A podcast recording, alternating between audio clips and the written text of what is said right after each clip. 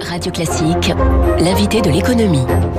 Avec Del Sol Avocat. Del Sol Avocat, donnez toutes les chances à votre entreprise. Il est 7h13. Chaque année, c'est la même pièce hein, qui se joue entre la grande distribution et les industriels de l'agroalimentaire. La tragédie des négociations annuelles au cours desquelles sont signés, vous savez, les fameux contrats fixant les tarifs pour l'année à venir. Ces négociations, elles s'achèvent le 1er mars, mais euh, bien comme euh, souvent, ça ne se passe pas bien cette année. Le gouvernement a donc euh, nommé un fin connaisseur du secteur afin de tenter de sortir du psychodrame annuel. Il est avec nous ce matin. Bonjour Serge Papin. Bonjour. Ancien PDG de Système que vous avez dirigé pendant 13 ans, hein, 2005 à 2018. Autant dire que les négociations annuelles, vous connaissez ça par cœur. Alors, je pensais que le climat était apaisé depuis l'adoption, il y a trois ans, de la fameuse loi Egalim. Or, on voit bien que ça ne se passe pas bien cette année. Quelle est l'équation 2021 entre distributeurs et industriels? Eh oui, les, mêmes choses reproduisent d'ailleurs toujours les mêmes effets. Vous savez, depuis la mise en place de la loi de modernisation de l'économie, donc nous sommes en 2007, cette loi a favorisé, euh, si je puis dire, le prix à tout prix. Et au fond, cette loi, ça a été la loi du plus fort.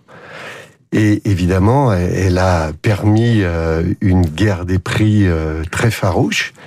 Et euh, la variable d'ajustement à cette guerre des prix, c'est là où moi j'ai alerté d'ailleurs dès 2008, hein, c'est l'agriculture, parce que c'est le maillon faible. Et on a demandé au secteur agricole de porter euh, les, les, cette, cette guerre des prix d'une part par conséquent. Mmh. Ils ont été et, la chair à canon de la défense du pouvoir oui, d'achat. Voilà. Et donc là, euh, il est question souvent de souveraineté, hein, souveraineté alimentaire. Je crois que c'est un, un, un, enjeu très important. Ben, je vais vous dire, hein, on n'est pas sûr euh, que l'appareil agricole euh, résiste parce que euh, beaucoup d'agriculteurs euh, ne gagnent pas leur vie, les matières premières agricoles euh, ne sont pas rémunérées à, à leur prix mmh. juste, si on peut dire. Et c'était tout l'enjeu des États généraux de l'alimentation.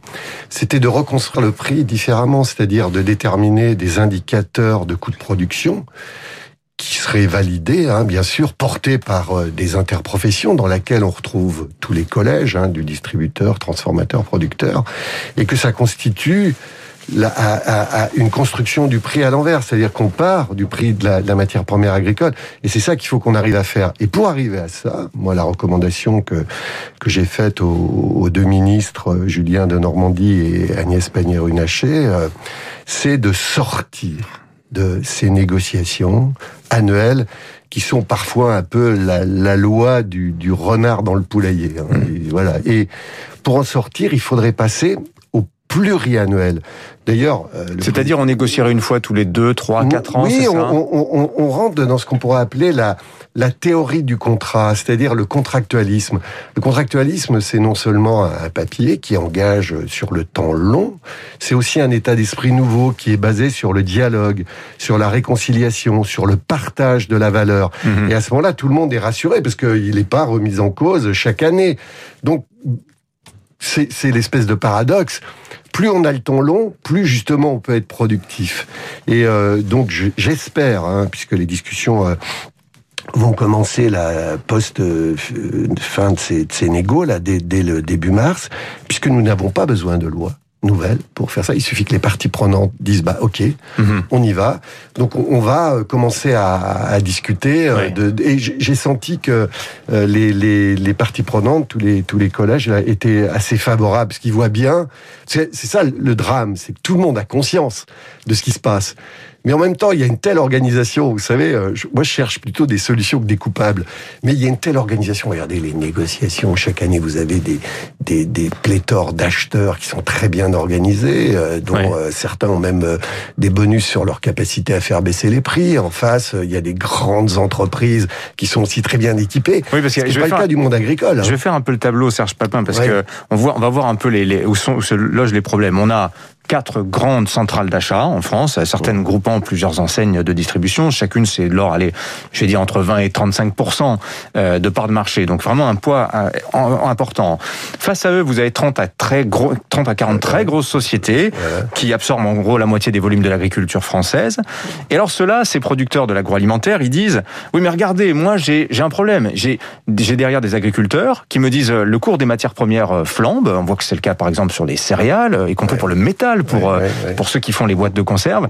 Moi, je peux pas assumer en face un distributeur qui m'impose une baisse de prix de 1, 2, 3, voire 10, 12 sur certains produits. C'est bien pour ça qu'il faut qu'on arrive à une mécanique de construction des prix qui tienne compte, en effet quand il s'agit par exemple de la volaille, euh, dont euh, les céréales, enfin l'alimentation mmh. représente euh, plus de 50% du, du, du, prix de revient du produit, s'il y a une augmentation de 15% des céréales pour les nourrir, il y a, il y a un sujet bien sûr pour le, le produit fini. Donc il faut qu'il y ait aussi un mécanisme qu'à chaque fois qui est le, prix, par exemple, la nourriture animale augmente, bah, il faut que ça se traduise sans qu'il y ait un, systématiquement un rejet. Sinon, on va pas y arriver. On voit bien, c'est c'est ce qui se passe euh, actuellement, euh, par exemple pour, pour, pour le secteur euh, bovin.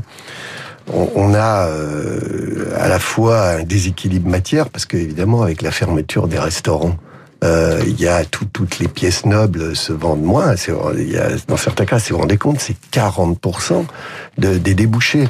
Donc il y a une surpondération du steak haché qui se vend un petit peu plus, euh, voilà, dans, dans, les supermarchés, qui se vend plus que, que les entrecôtes, euh, par mmh. exemple. Et donc, voilà, il, faut bien arriver à, à, à, trouver des compensations. Et, et, souvent, on me dit, mais alors, les prix euh, vont augmenter Est-ce que le fameux steak haché pour soutenir la filière on a augmenté là récemment, et ça il faut le saluer, de 10% pour que la filière aille mieux c'est 4 centimes d'euros sur la portion. C'est ça l'enjeu. C'est quelques centimes d'euros pour faire en sorte que les choses aillent mieux. Et en plus que on s'occupe de la qualité, vous voyez.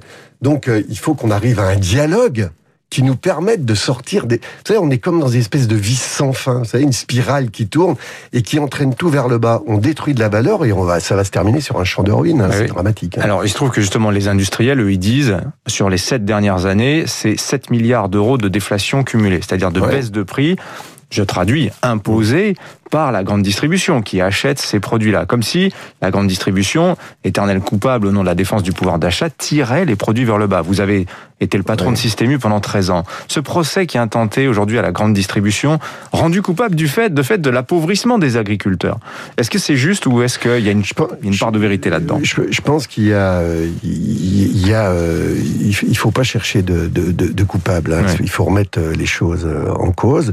Il y a eu en effet, euh, c'est d'ailleurs c'est un paradoxe parce qu'il y a eu une vraie déflation et, et que les gens s'en rendent pas vraiment compte. Oui, parce que c'est quelques centimes, comme vous disiez, et à chaque fois sur chaque produit. Et puis le, le, le paradoxe, c'est que il y a une inflation sur les produits ultra transformés.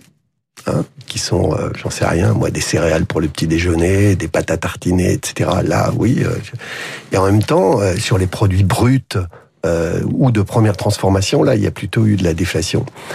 Donc, euh, il faut euh, aussi dire à, nos concitoyens, si vous voulez que l'alimentaire coûte pas cher, il faut acheter des produits de saison à la saison, mhm. prendre le temps de les acheter, passer un peu à la cuisine, et à ce moment-là, ça coûte pas cher. Et plus vous achetez des produits transformés, où là, en effet, il y a eu euh, sans doute euh, une augmentation hein, des prix, eh bien, euh, il faut essayer d'avoir un discernement dans les achats pour aller vers ces produits issus de l'agriculture plus locaux aussi. Plus ils sont locaux, plus ils sont intéressants de ce point de vue-là. Et à ce moment-là, on pourra réconcilier prix aux producteurs et prix aux consommateurs. Hmm. Serge Papin, ancien patron de Système U, quand vous quittez Système U il y a trois ans de cela, vous partez sur, allez, je vais être un petit peu euh, un grandiloquent, vous partez sur un oracle, vous annoncez la mort euh, du, du modèle de l'hypermarché. Il se trouve que l'année dernière, avec la pandémie, on a bien vu que ça ne s'est pas produit, au contraire, ils ont fait une année record, tous les grands distributeurs. Est-ce que vous revisez votre jugement euh, ou bien vous dites finalement ça se produira mais peut-être un peu plus tard? Oui, non, alors, la, la grande distribution se porte euh, bien, euh, enfin en tous les cas, euh, mm. les, les, les, indépendants et plutôt, plutôt quand même les, les, supermarchés. Bon, et non mais l'hyper, il, correspond à un modèle de consommation des, des, mm. des, années 80 où on était sur une consommation en volume. C'est Carrefour, c'est Auchan, hein, l'hypermarché. voilà, hein. qui sont qui ont une difficulté par ailleurs, mais mais il faut sans doute qu'on repense l'hyper à l'aune des années 2030, où on voit bien que de ce point de vue-là, on va vers plus de sobriété. Ça ne veut pas dire que l'hyper est, est, condamné. Moi, je l'ai, parce que ça, c'était le titre dont vous parlez, mais j'ai dit dans sa configuration actuelle. Mhm. Et donc, je pense qu'il faut sans doute repenser le, le concept de l'hyper. Oui, oui parce que c'est lié à l'étalement urbain, la, oui, la ça. société faut... de l'automobile, etc. Hein, alors, l'hyper, il faut en faire un lieu de destination, ce qui n'est pas vraiment le cas aujourd'hui. C'est-à-dire qu'il faut que les gens aillent euh, de nouveau à l'hyper comme si c'était une destination un peu joyeuse, vous voyez, qu'on y trouve euh, des choses qui soient un peu surprenantes. C'est pas le cas encore aujourd'hui, donc ils vont plutôt en, en proximité. Je profite de vous avoir également, Serge Papin, pour euh, vous demander maintenant, vous êtes totalement indépendant, libre de dire ce que vous voulez, euh, le veto de Bercy sur le rachat par le Canadien Couchetard de Carrefour, euh, au nom de la souveraineté alimentaire. Est-ce que l'argument vous paraît fondé? Votre regard sur cette opération oui, le veto de Couchetard. Alors, euh, moi, je, je sais pas. Hein, là, il me semble que la souveraineté, je évoqué tout à l'heure, c'est plus euh, la, la, la, production agricole que la distribution. Il faudra quand même se poser la question. Je peux comprendre, hein, parce que Carrefour est un grand employeur euh, français, le premier privé.